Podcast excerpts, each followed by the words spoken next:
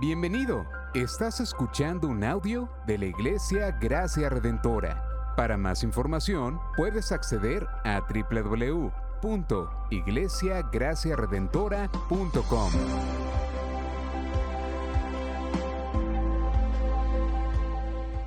Bien, pues mis amados hermanos, eh, yo quisiera que usted tenga su Biblia ahí abierta en Hechos capítulo 9, versículo 10 al 22. Hechos capítulo 9, versículo 10 al 22. Y no me gusta darle título a los mensajes, pero eh, es bueno darle un título y he titulado el mensaje eh, Un gran Señor y dos discípulos, porque eso es lo que vemos en el, en el pasaje. Eh, yo quisiera, antes de leer el pasaje, que usted fuera o me escuchara leer un versículo en el Evangelio según Lucas, que es Lucas quien escribe eh, el, libro de los Hechos y el Evangelio de Lucas. Y, y, Lucas dice en el versículo 10 del capítulo 19, porque el Hijo del Hombre ha venido a buscar y a salvar lo que se había perdido. Y tenga eso presente en la medida que vamos desarrollando eh, el pasaje, exponiendo el pasaje y apuntando algunas enseñanzas que aplican a la vida de nosotros. Entonces, que usted tenga presente que este gran Señor, este gran Señor vino a buscar y a salvar lo que se había perdido. Y ciertamente en el pasaje vemos a uno que estaba completamente perdido, pero enfrascado en su religiosidad que es aquel hombre que todos conocemos, que Dios lo ha usado grandemente, lo seguirá usando al apóstol Pablo, porque nos deja grandes enseñanzas en su palabra, pero como conocemos, Pablo era un perseguidor de los cristianos, pero a ese el Señor también lo vino a buscar y lo salvó y cambió la historia del cristianismo. Entonces tenga presente eso en la medida que vamos mirando, mirando las enseñanzas que podemos sacar del pasaje.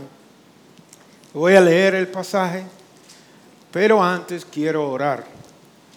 Quiero orar y que usted ahí, que, está ahí, eh, le pida una oración que nosotros como misioneros siempre le pedimos a las personas. Nosotros los misioneros le pedimos a aquellos que nos dan la oportunidad de hablarles que hagan una oración por nosotros y es la oración muy sencilla que dice así, Señor, sorpréndelos en el nombre de Jesús, amén. Esa es la oración que yo quiero que usted haga para nosotros, pero también a la vez quiero que la haga para usted mismo que está ahí, como un discípulo de Cristo. Señor, sorpréndeme con esta porción de la escritura de tal manera que yo pueda sacar algo que me sea útil para mi vida como un discípulo de Jesucristo. Así que permítanme orar y después leemos el pasaje y vamos a las enseñanzas que, nos tiene la palabra de Dios. Padre, te damos gracias, Señor. Gracias porque hoy tenemos el gran privilegio de poder tener tu palabra delante de nosotros, en nuestro idioma entendible, Señor, cuando hay muchos alrededor del mundo que aún no la tienen. Padre, yo te pido que tú tomes esta palabra y trabajes en el corazón de cada uno de nosotros en la medida que la exponemos, en la medida que nos movemos a aplicar las enseñanzas que de ahí eh, podemos obtener en el día de hoy, Señor.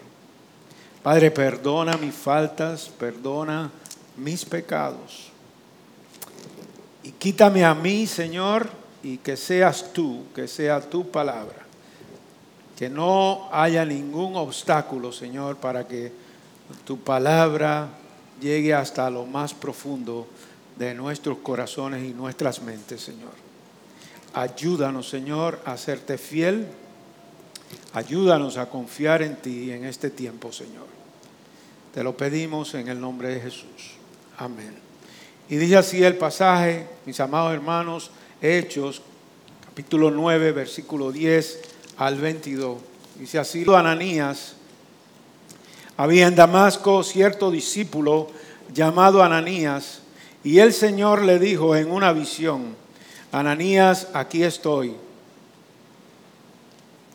Ananías, aquí estoy, Señor. Contestó el Señor le dijo, levántate y ve a la calle que se llama derecha y pregunta en la casa de Judas por un hombre de Tarso llamado Saulo, porque él está orando y ha visto en una visión a un hombre llamado Ananías que entra y pone las manos sobre él para que recobre la vista. Pero Ananías respondió, Señor, he oído de muchos acerca de este hombre, cuánto mal ha hecho a tus santos en Jerusalén.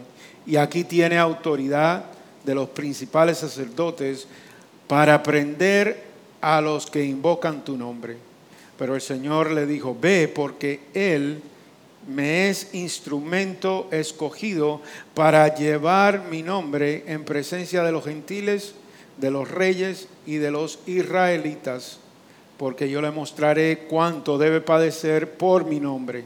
Y Ananías fue y envió y entró en la casa y después de poner las manos sobre él, dijo, hermano Saulo, el Señor Jesús que se te apareció en el camino por donde venías, me ha enviado para que recobres la vista y seas lleno del Espíritu Santo. Al instante cayeron de sus ojos como escamas y recobró la vista y se levantó y fue bautizado y tomó alimentos y cobró fuerzas. Y por varios días estuvo con los discípulos que estaban en Damasco. Enseguida se puso a predicar de Jesús en las sinagogas diciendo, este es el Hijo de Dios. Y todos los que lo escuchaban estaban asombrados y decían, ¿no es este el que en Jerusalén destruía a los que invocan este nombre? Y el que había venido aquí con este propósito para llevarlos atados ante los principales sacerdotes. Pero Saulo seguía fortaleciéndose y confundiendo a los judíos que habitaban en Damasco, demostrando que este Jesús es el Cristo. Ya tenemos esa porción de la escritura y como sabemos, este, este libro de los hechos lo escribe eh, Lucas y Lucas también escribe el Evangelio de Lucas. Lucas es un evangelista, Lucas es un doctor y Lucas quiere eh, de alguna manera dejar demostrado la, grandeza de Jesús y también eh, él quiere presentarnos la grandeza del comienzo de la iglesia y todo lo que sucedió en la iglesia primitiva, especialmente Lucas nos divide el libro de los hechos entre la vida de Pedro y la vida de Pablo. Dos ministerios y algunos eh, teólogos piensan que el motivo por el cual Lucas hizo eso es porque Pablo ya al final de sus días, cuando él estaba preso en Roma y Lucas estaba con él, él quería dejar eh, claro el porqué de eh, aquel fervor y aquella, aquella vida que había tenido el apóstol Pablo. Por eso es que se, se dirige al excelentísimo Teófilo, quien algunos piensan que quizás era un funcionario del gobierno. En realidad no sabemos quién era, pero algunos concluyen de esa manera. Pero de todas maneras, lo que quiero que podamos ver en este pasaje es la grandeza de nuestro Señor y dos discípulos, dos discípulos. Los discípulos que mm, uno es muy conocido, uno todos los conocen, pero el otro de verdad que no se nos dice mucho acerca de él. Simplemente que era un discípulo. Y así comienza Así comienza la encomienda que nuestro gran Señor le da a este discípulo. Dice, había en Damasco cierto discípulo llamado Ananías y el Señor le dijo en una visión, Ananías, y Ananías respondió, aquí estoy, Señor. Contestó él. El Señor le dijo, levántate y ve a la casa que se llama derecha y pregunta en la casa de Judas por un hombre de Tarso llamado Saulo porque él está orando y ha visto en una visión a un hombre llamado Ananías que entra y pone las manos sobre él para que recobre la vista. Lo primero que vemos aquí en esos versículos es la encomienda que Dios le da a, un discípulo, la encomienda que le da a este discípulo desconocido.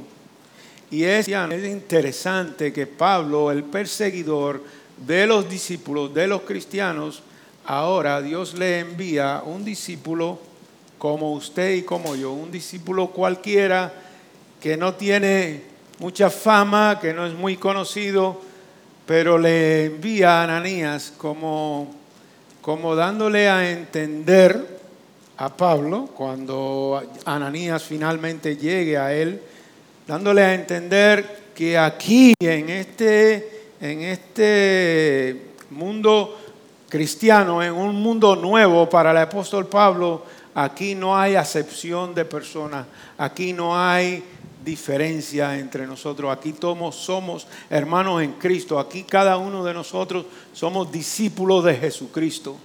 Y mi amado hermano, si usted en algún momento se ha sentido superior, a los demás hermanos, yo quiero animarle a que usted tenga presente que usted solamente es un discípulo de Cristo y que aquí cada uno de nosotros estamos, aunque con funciones diferentes, en el mismo nivel. Y qué bueno, qué bueno que, que el Señor elige a un discípulo como Ananías a ir a ver al apóstol Pablo.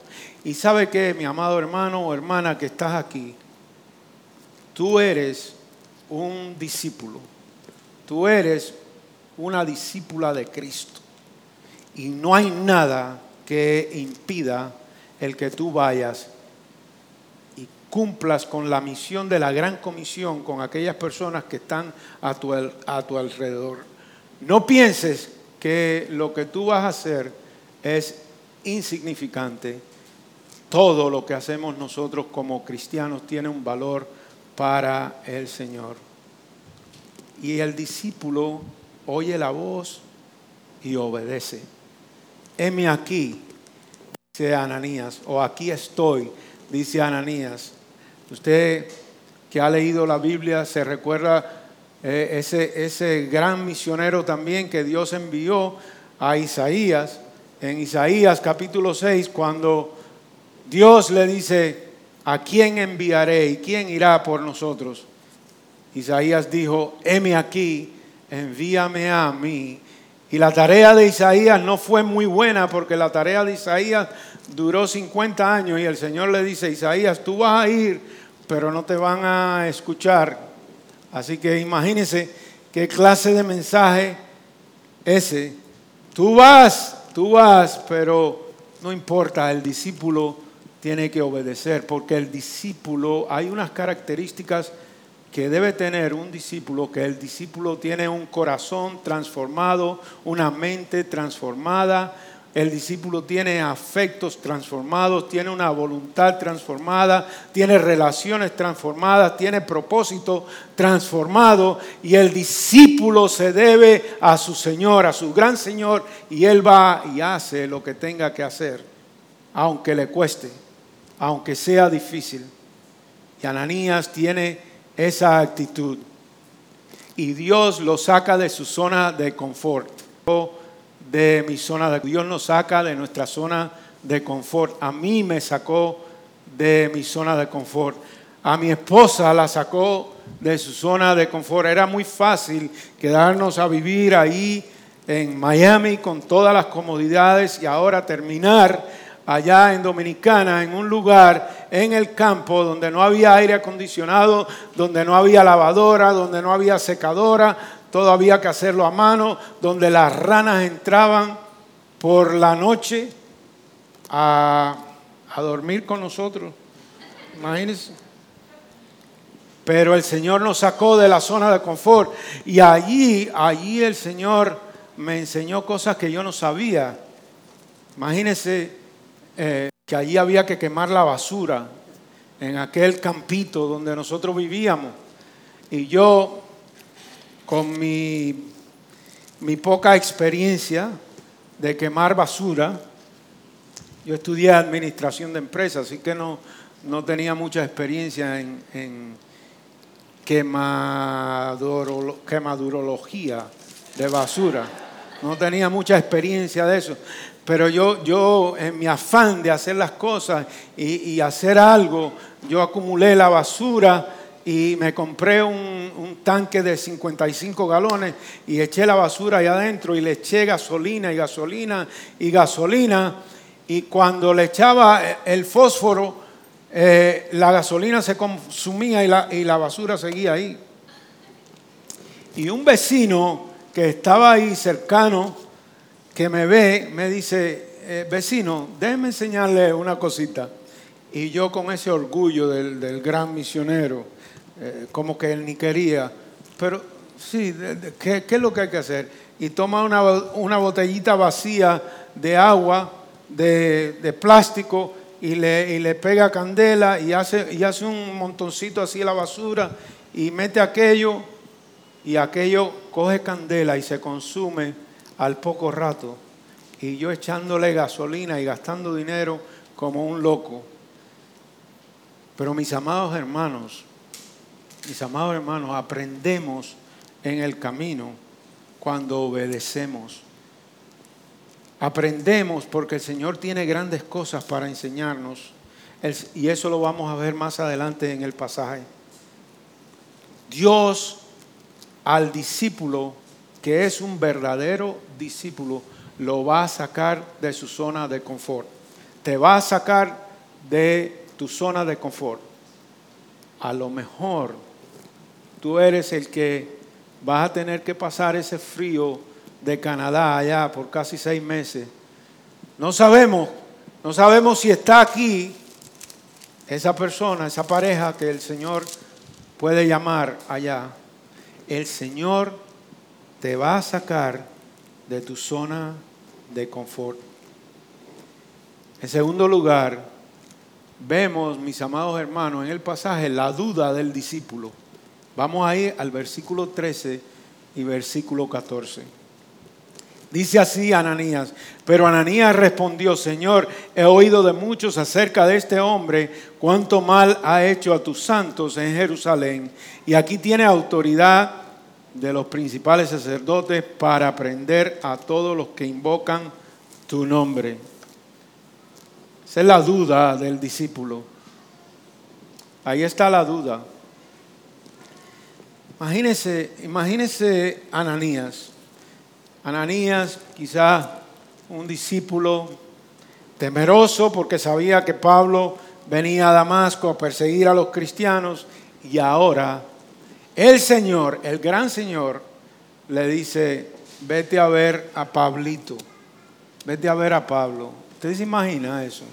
Yo me imagino que Ananías pudiera haber dicho, pero Señor, tú no te has equivocado conmigo. Tú no sabes que, tú no sabes que ese Pablo es el que, que está aquí para apresar a los cristianos a ti no se te ha olvidado quién, no, tú, no, tú no tienes una noción clara de quién es este, este Pablo. Y mis amados hermanos, la duda viene Cuando Dios te llama, cuando Dios llama a un discípulo a hacer algo que se sale de la zona de comodidad nuestra, de nuestra zona de confort, puede ser que llegue la duda. ¿Y sabe qué? Te voy a decir algo. Si llega la duda, no estás en mala compañía. No estás en mala compañía. Recordemos a alguien que el Señor le da una encomienda y llama para hacer algo que ni él pensaba que se podía hacer, y ese fue Moisés. Vamos ahí, ahí a Éxodo capítulo 4, versículo 1 en adelante, para que quizás eso, si la duda está pasando por tu mente, si la duda te ha visitado como discípulo, que Dios quiere hacer algo contigo, que tú encuentres quizás consuelo en estas palabras, en estas palabras de un Dios grande que se le revera a Moisés. Y ese es el Dios grande que nosotros tenemos, mis amados hermanos. Y no podemos perder de vista eso, no podemos, no podemos eh, mirar a nuestra duda como una montaña tan grande, porque este Dios que nosotros tenemos es capaz de derrumbar cualquier montaña. Este Dios toma tu duda y la convierte en nada. Y mire cómo se lo dice a Moisés. Moisés capítulo 4 dice, Moisés respondió, después que el Señor lo llama, y si no me creen ni escuchan mi voz, es posible que usted esté ahí. ¿Y cómo yo voy a evangelizar? ¿Y cómo yo voy a salir? ¿Y cómo yo, quién me va a escuchar? ¿Quién me va a hacer caso? Así estaba Moisés, porque quizás digan, no se te ha parecido el Señor. Yo pienso que Ananías también estaba ahí en su duda, aunque el Señor era el que se le había aparecido en una visión. ¿Ah? Imagínate por un momento que el Señor se te aparezca en una visión y tú todavía estés dudando. Imagínate por un momento que el Señor te hable hoy, que tú lo sientas en tu corazón, que el Señor te ha llamado a salir de tu zona de confort y tú todavía estés dudando. Moisés estaba así. Porque quizás digan, no se te ha parecido el Señor. Y el Señor le preguntó, ¿qué es eso que tienes en la mano? Una vara, respondió Moisés. Échala en la tierra, le dijo el Señor, y la echó en tierra y se convirtió en una serpiente. Ahora imagínense ustedes, este es Moisés, el que escribe el Pentateuco, el, que escribe acerca de la serpiente en el huerto. Ese es el que Dios le da inspiración divina para escribir acerca de eso. Y ahora el Señor se le aparece, tira la vara y la vara se convierte en una culebra. Las cosas de Dios, mis amados hermanos, no están en el patrón de lógica nuestra. Las cosas de Dios son a la manera de Dios, porque Él es un Dios grande y un Dios maravilloso que quiere revelarse y quiere mostrarse en tu vida a pesar de la duda que tú puedas tener. A pesar de en aquellos momentos donde te visita la duda. Échala en tierra, le dijo el Señor, y la echó y se convirtió en una serpiente. Y Moisés huyó de ella. ¿Cómo no va a huir de ella? ¿Cómo no va a huir de ella? Huyó de ella, pero, pero el Señor quería mostrarle algo. Pero el Señor le dijo, extiende tu mano y agárrala por la cola, por la cola, no por la cabeza, no ponle la, la, pierna o el pie en la cabeza y tómala por la cabeza, no, por la cola.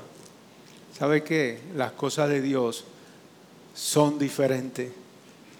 Y Dios tiene maneras de quitar la duda de tu mente.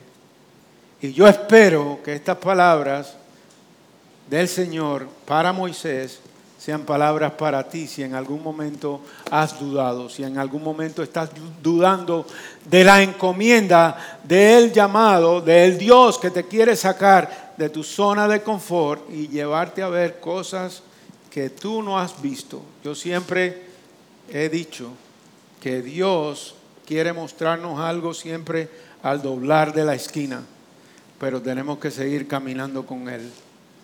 A veces vamos caminando con el Señor y queremos desmayar, no queremos seguir, pero hay que doblar la esquina. Y cuando doblas la esquina con el Señor, tú ves las grandes cosas que el Señor quiere hacer contigo y a través de ti, para gloria de su nombre.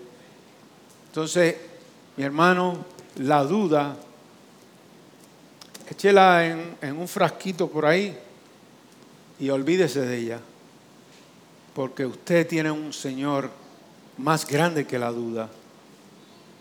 Y continúa, continúa el pasaje ahí en los versículos 15 y 16 de Hechos capítulo 9 y dice, dice lo siguiente, pero el Señor le dijo, ve porque Él me es instrumento escogido.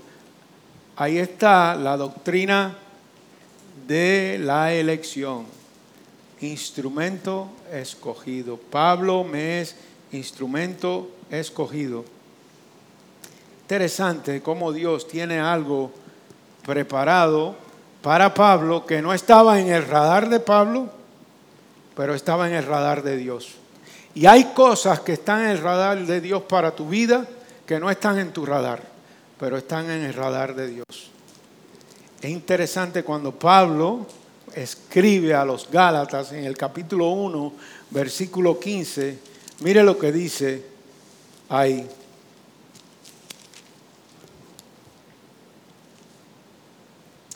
Pero cuando Dios, que me apartó desde el vientre de mi madre y me llamó por su gracia, tuvo a bien revelar a su Hijo en mí para que yo lo anunciara entre los gentiles, me constituyó me no consulté enseguida carne y sangre, ni subí a Jerusalén a los apóstoles antes que yo, sino que fui a Arabia y regresé otra vez a Damasco.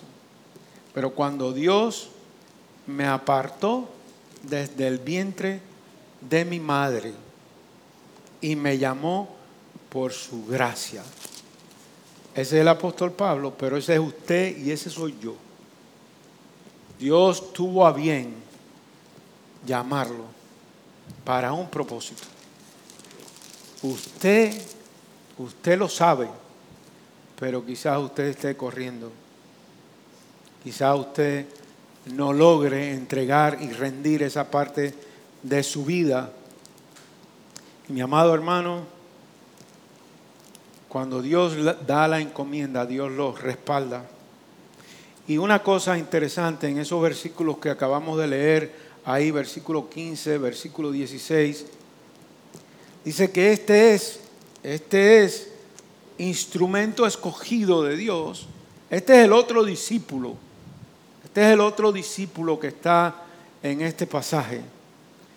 Instrumento escogido de Dios, pero ¿para qué? ¿Para qué? Para llevar mi nombre en presencia de los gentiles, de los reyes, de los hijos de Israel, porque yo les mostraré cuánto es necesario padecer por mi nombre.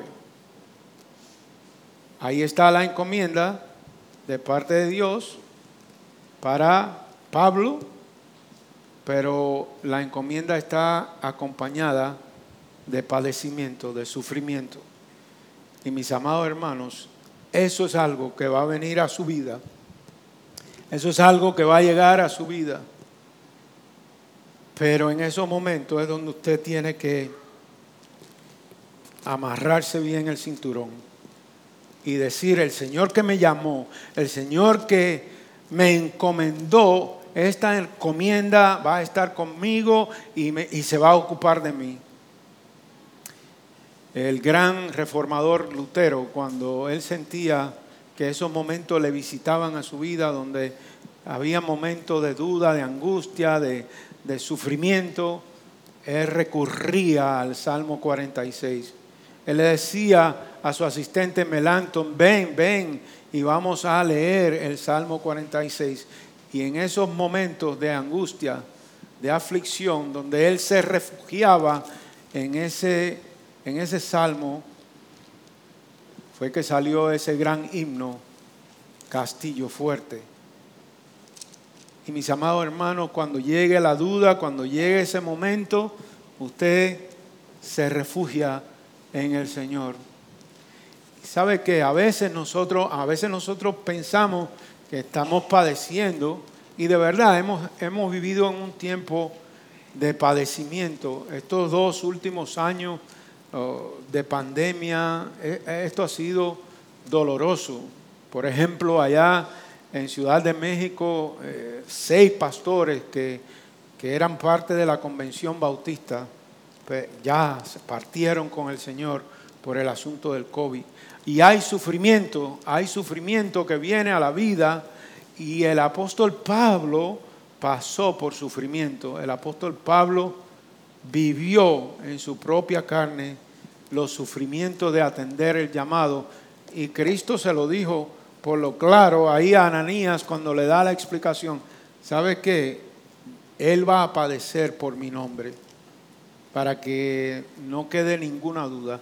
Y va a haber padecimiento. Pero el apóstol Pablo en 2 Timoteo 2.10 dice, todo lo soporto por amor a los escogidos, para que ellos obtengan la salvación que es en Cristo Jesús y con ella gloria eterna.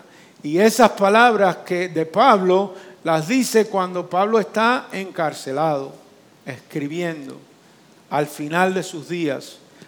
Todo lo soporto por amor a los escogidos para que ellos obtengan la salvación que es en Cristo Jesús y con ella gloria eterna. Usted sabe en griego todo lo que es, ¿no? T-O-D-O, todo. Todo. Ya, ustedes pensaban que, yo le iba a tirar una palabrita ahí. Todo, mi, amado hermano, todo, estar dispuesto a soportar todo por amor a los escogidos para que ellos obtengan la salvación que es en Cristo Jesús y con ella gloria eterna. Los cristianos de la iglesia primitiva, ellos, ellos entendían el sufrimiento estaban dispuestos a pagar el sufrimiento que tuvieran que pasar. Y no, no solamente ahí, los cristianos, aquellos cristianos que estaban en las catacumbas en Roma, aquellos cristianos que vivían ahí en, en esas cuevas metidos, subterráneas, ellos tenían algo claro que el apóstol Pablo le dice a Timoteo en la segunda carta de Timoteo, capítulo 2, versículo 9 le dice, yo estoy aquí como un malhechor, estoy dispuesto a soportar cualquier cosa como un malhechor, pero la palabra de Dios no está presa. La palabra, esa fue la inscripción que se halló en las paredes de las catacumbas más frecuentemente que cualquier otra. Pero la palabra de Dios no está presa la palabra de Dios no está presa. Pablo entendió el poder de la palabra de Dios. Mis amados hermanos, y usted también debe tener eso claro. Cuando Dios lo envía, usted haga uso de la palabra de Dios. Tenga una alta estima por la palabra de Dios. Otra cosa, mis amados hermanos, cuando Dios lo envía, Dios lo respalda. Nosotros tenemos un Dios enviador. Nosotros tenemos un Dios que envía, que te saca de la zona de confort y te respalda. Y a pesar de tu duda, fíjese cómo Él explica a Ananías. Tiene compasión, tiene misericordia. El Señor no empezó, no empezó a discutir con Ananías, es decirle, ¿y por qué tú dices eso? ¿Y por qué tú, y por qué tú no vas? No, no. Simplemente le explica la misión de Pablo, cuál, cuál va a ser. Mi amado hermano, eso es algo que nosotros tenemos que tener bien claro también. ¿Cuál es la misión nuestra? Nuestra misión es la gran comisión, ¿verdad? Nuestra misión como iglesia es la gran comisión. Toda autoridad me es dada en el cielo y en la tierra, por tanto, id y hacer discípulos de todas las todas las cosas que os he enseñado. Y he aquí, yo estoy con vosotros todos los días hasta el fin del mundo. Esa es la misión nuestra. Y mi amado hermano, muchas veces nosotros nos ponemos el sombrero de teólogos y en, vez de compartir el Evangelio de una manera entendible con las personas a nuestro alrededor, queremos darle bibliazo por la cabeza a la gente. Y no es así, mi amado hermano. Usted predique a Cristo, predique el Evangelio de una manera sencilla, respetuosa, amorosa, con paciencia. Hágalo de esa manera. ¿Sabe por qué, mi hermano? Porque la gente está perdida, la gente no conoce a Cristo. Y eso, eso no se me ocurrió a mí, eso lo dice Cristo. Y yo quiero, mi hermano, enfatizar en eso, porque muchos de nosotros podemos convertirnos en personas demasiado legalistas y moralistas y no compartir el Evangelio con el perdido. Mire cómo lo pone Jesús en el capítulo 16 del Evangelio de Juan, versículo 1 al 3. Yo quiero que vayamos ahí porque es, es importante. En estos días yo, a mí me, me duele mucho cuando veo que hay personas contendiendo en las redes y contendiendo y contendiendo y contendiendo. Y yo digo, bueno, ¿y por qué? ¿Por qué? ¿Cuál es el motivo de nuestra contienda?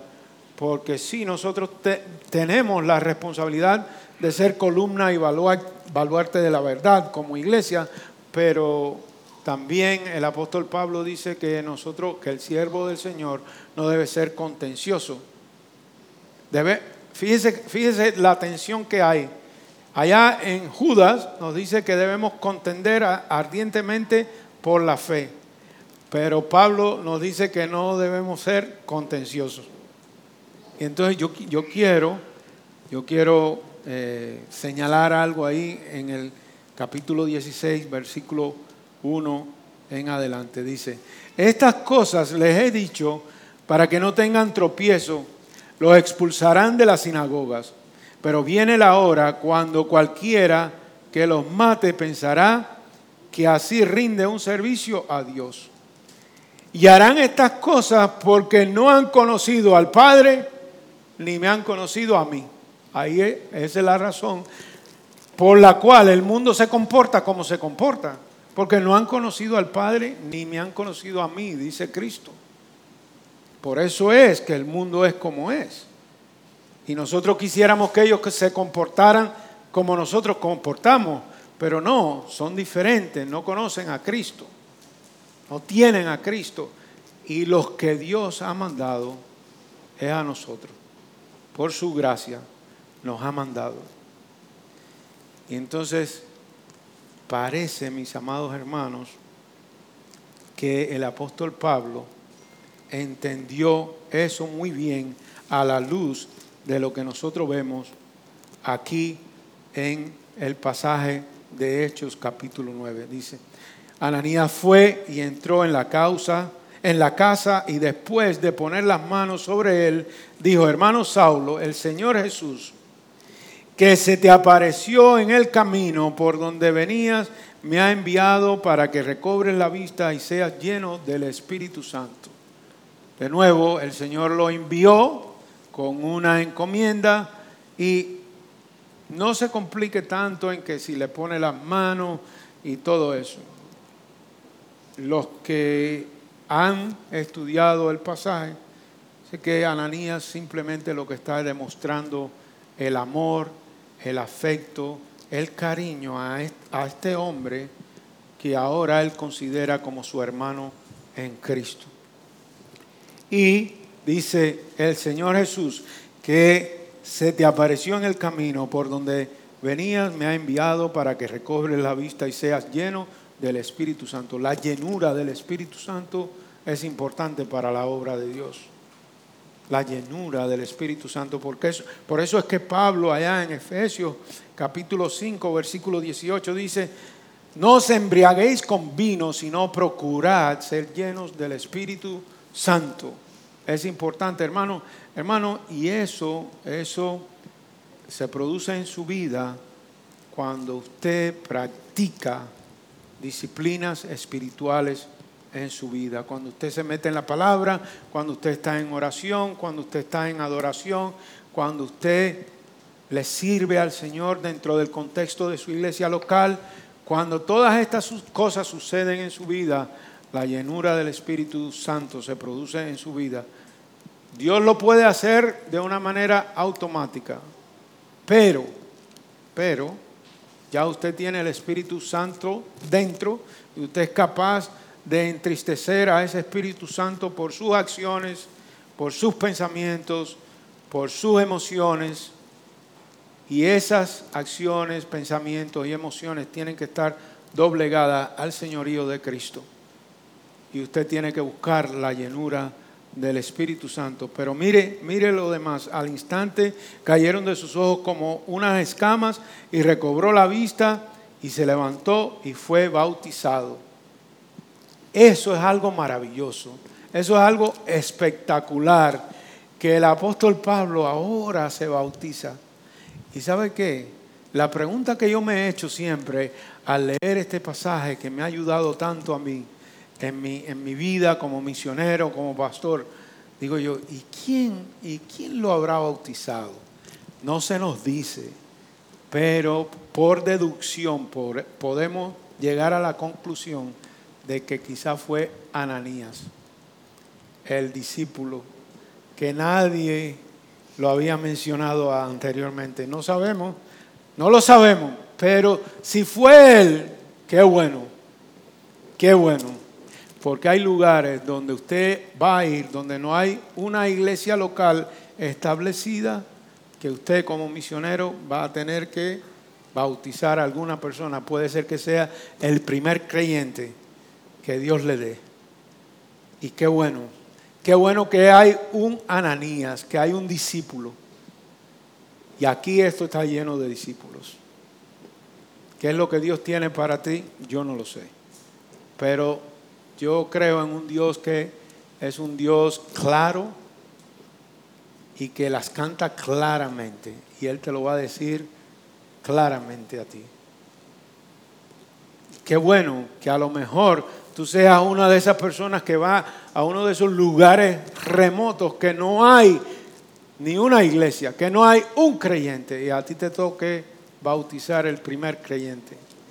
Qué maravilloso sería eso. Qué grandioso. Qué bendición tan grande que Dios nos pueda usar de esa manera. Y dice, dice ahí que después que Pablo fue bautizado, tomó alimentos. Aquí es donde yo, y, y si estoy muy lejos de lo que usted cree, teológicamente con respecto a eso, por favor, ore por mí.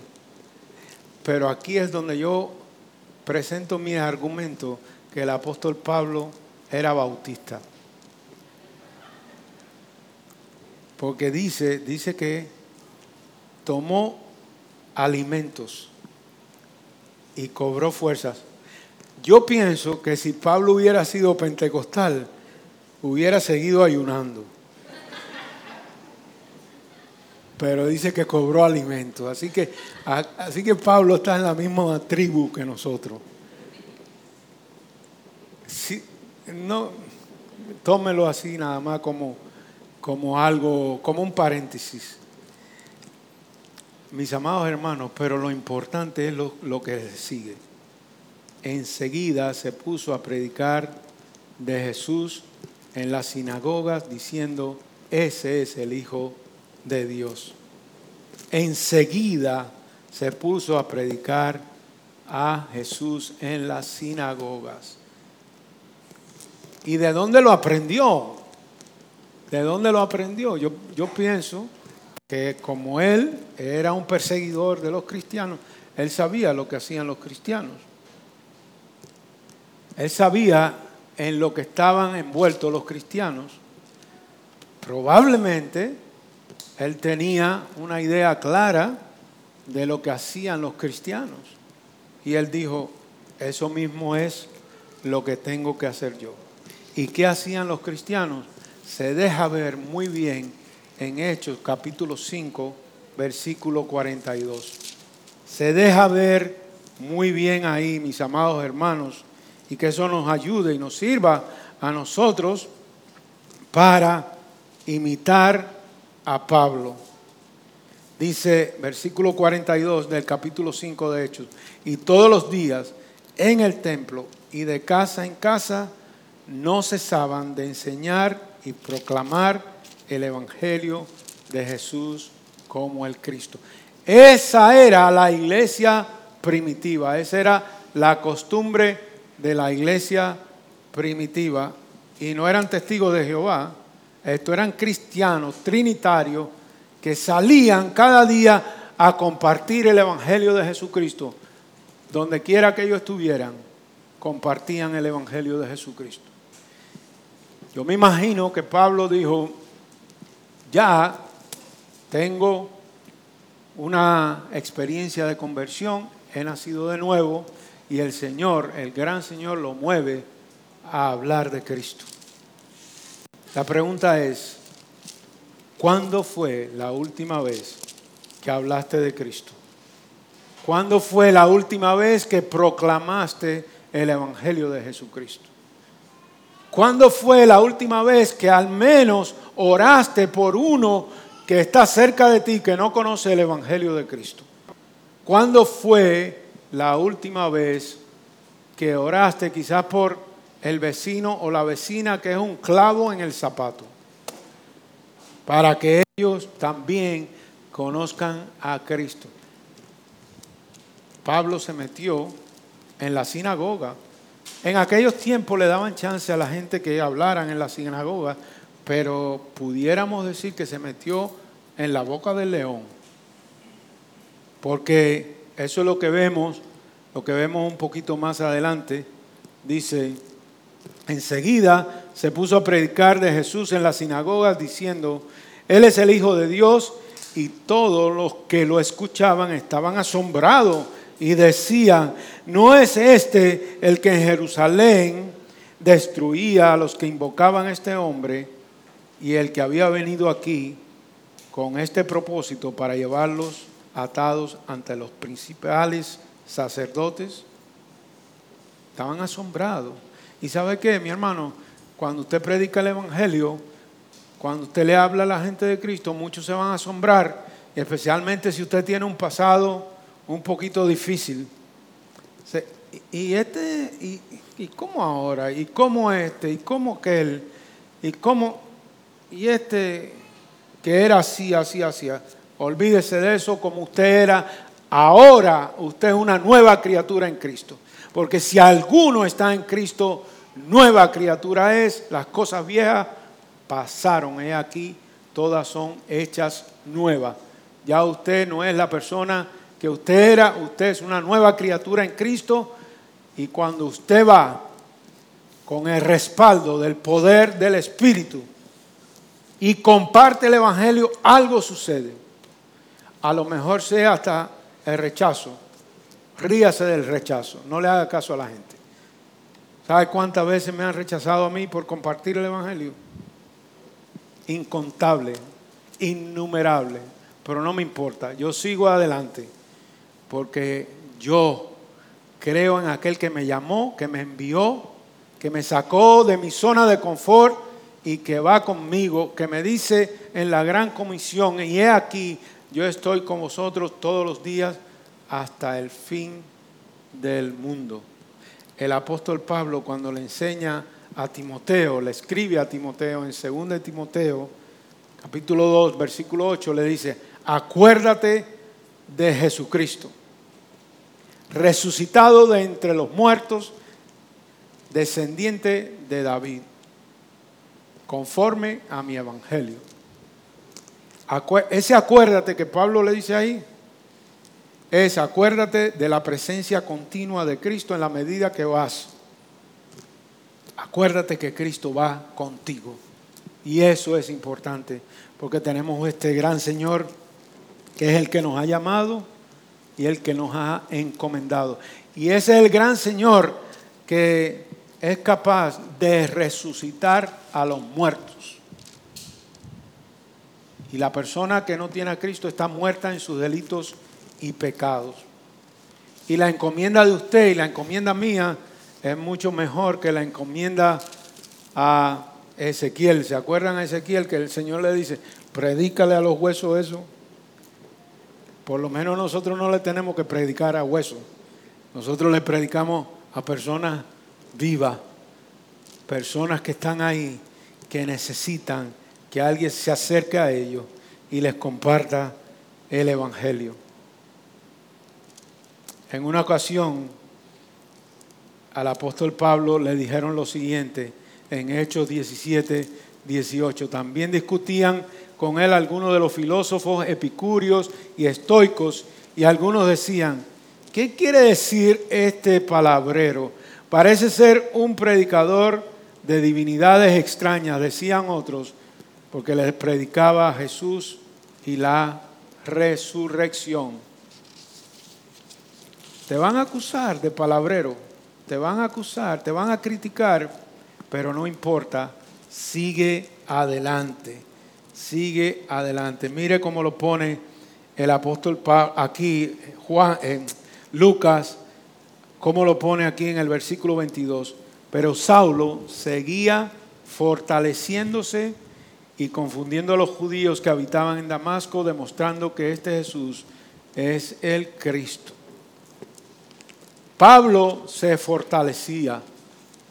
En medio del cuestionamiento, no es este aquel que estaba persiguiendo a los cristianos, Pablo se fortalecía porque Pablo, Pablo tenía una misión, Pablo tenía una encomienda, Pablo tenía un llamado.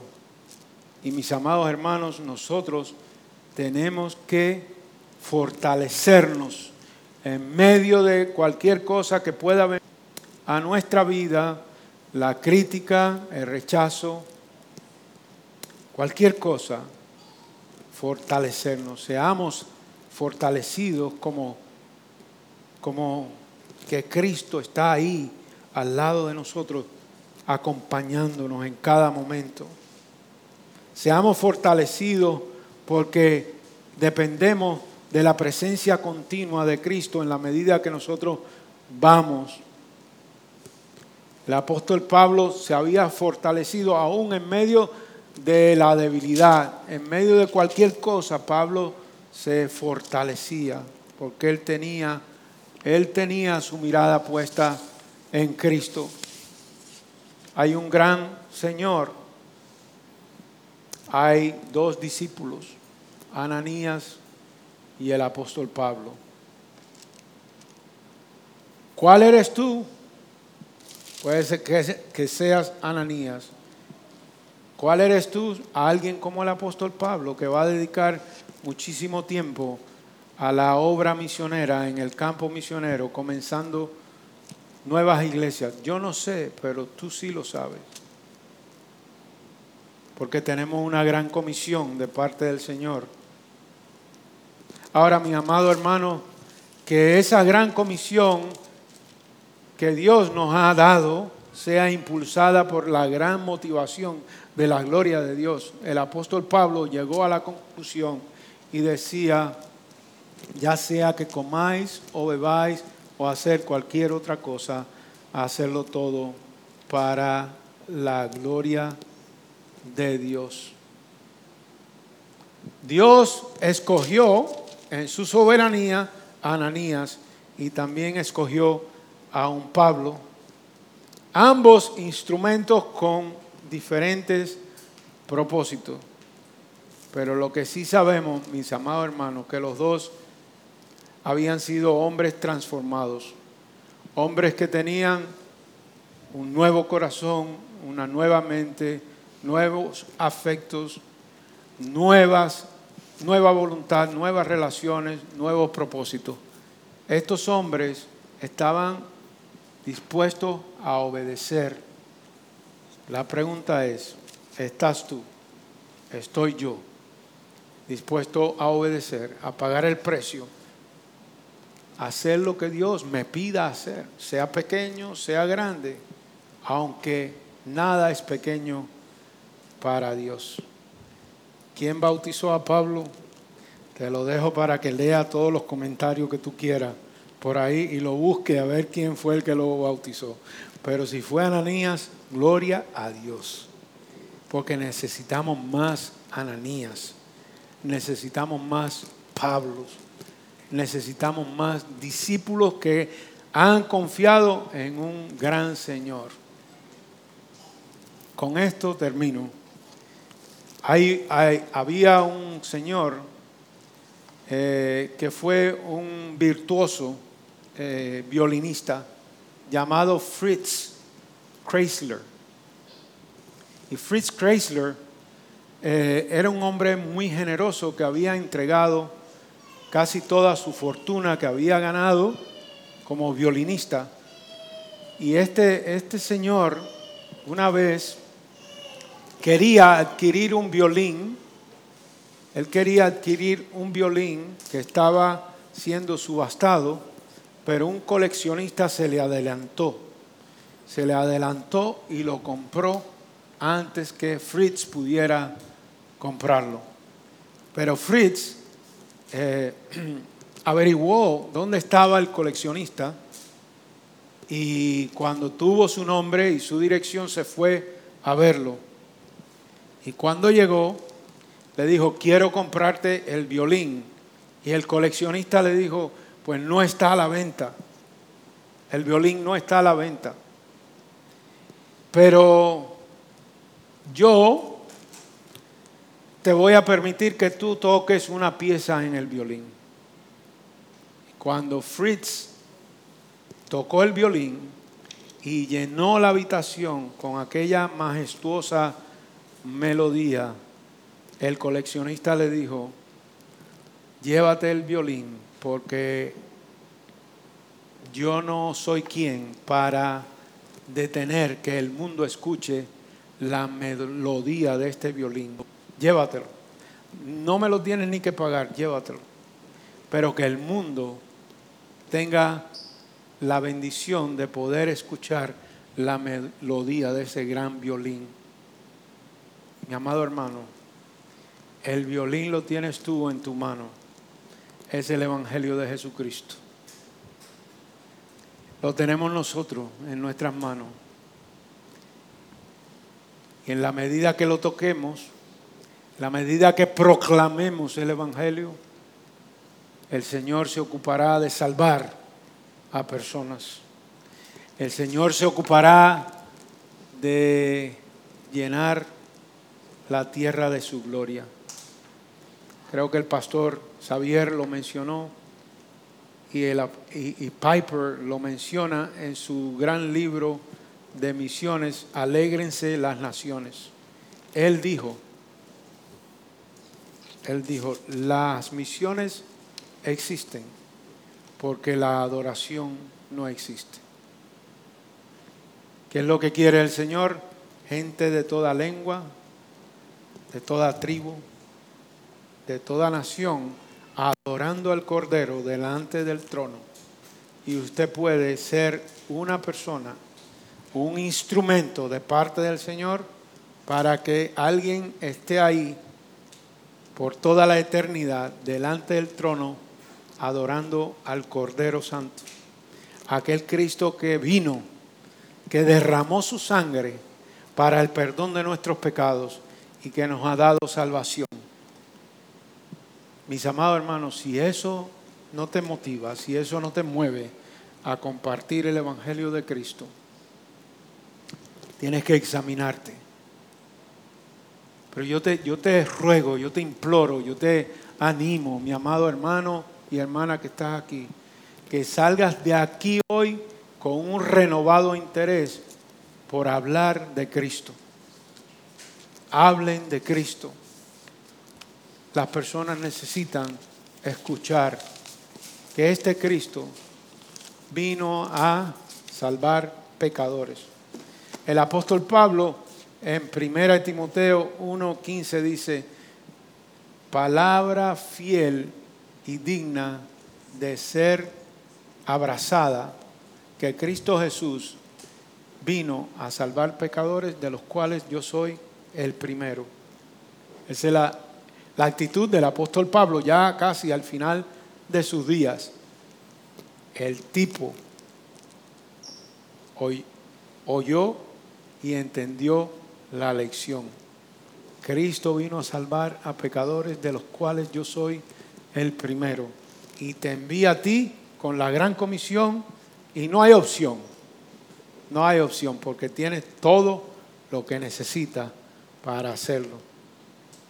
Cristo te ha mandado, ahora lo que te queda es obedecer. Ananías, Pablo, el que sea, cada uno de nosotros, tenemos algo de parte del Señor para aportar a la expansión de su reino. Así que, mis amados hermanos, que Dios nos ayude a cada uno de nosotros. Permítanme orar. Padre, gracias. Gracias, Señor, porque un día tú saliste al, encuentro de, de Pablo y saliste al encuentro de mis amados hermanos y mis amadas hermanas que están aquí. Saliste al encuentro mío